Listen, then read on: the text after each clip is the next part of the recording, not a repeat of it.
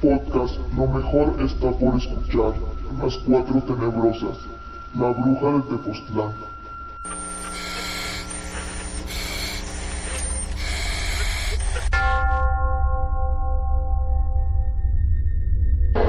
Tepoztlán Morelos es un pueblo mágico al que muchos turistas asisten para tomarse fotografías, subir al cerro o para cargarse de energía positiva.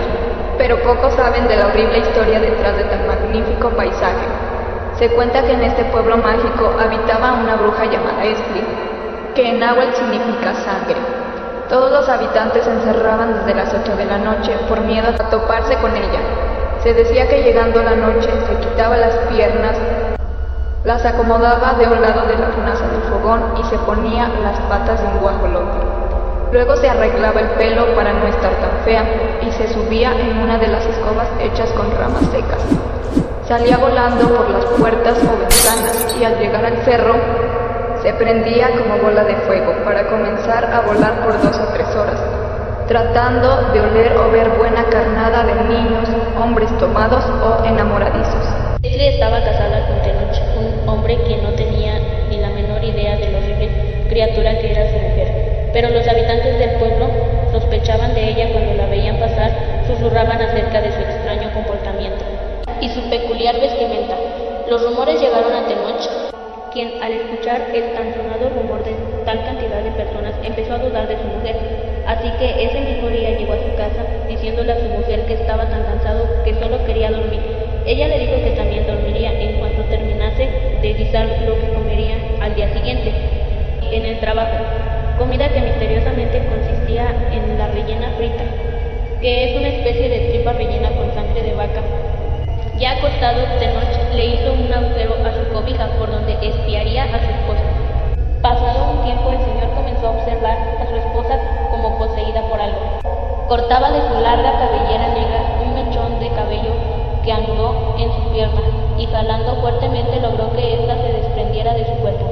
Terminando este acto que horrorizó al señor, ella dejó la pierna junto al fogón, salió volando con su escoba hacia el cerro. Horrorizado, salió y a los vecinos,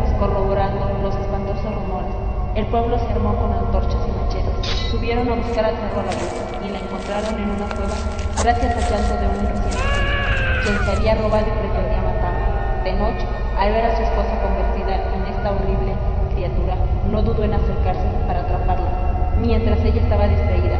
Entonces junto a, con otros tres hombres lanzaron una red sobre ella y la capturaron. Estli se quedó petrificada al ver a Tenoch. Esposo la haría descubierto.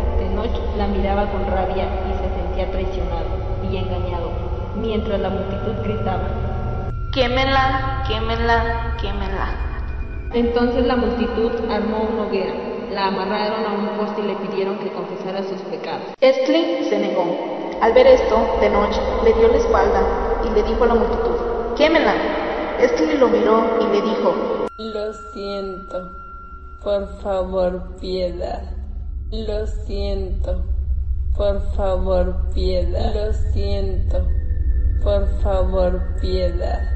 y entró los gritos de desesperación y el sonido de la carne chirriante de la bruja. Se escuchó la voz de un demonio que decía, después de este suceso inconmensurable, la gente del pueblo ya no subía al cerro después de las nueve de la noche. Aún después del paso de muchos años, todavía se llegó a ver el cansado vuelo de una bola de lumbre por las laderas del cerro, como señal de que existe alguna bruja que tiene la intención de seguir chupando la sangre. Una historia de Doctor Escalofrío. Para más contenido en las cuatro tenebrosas.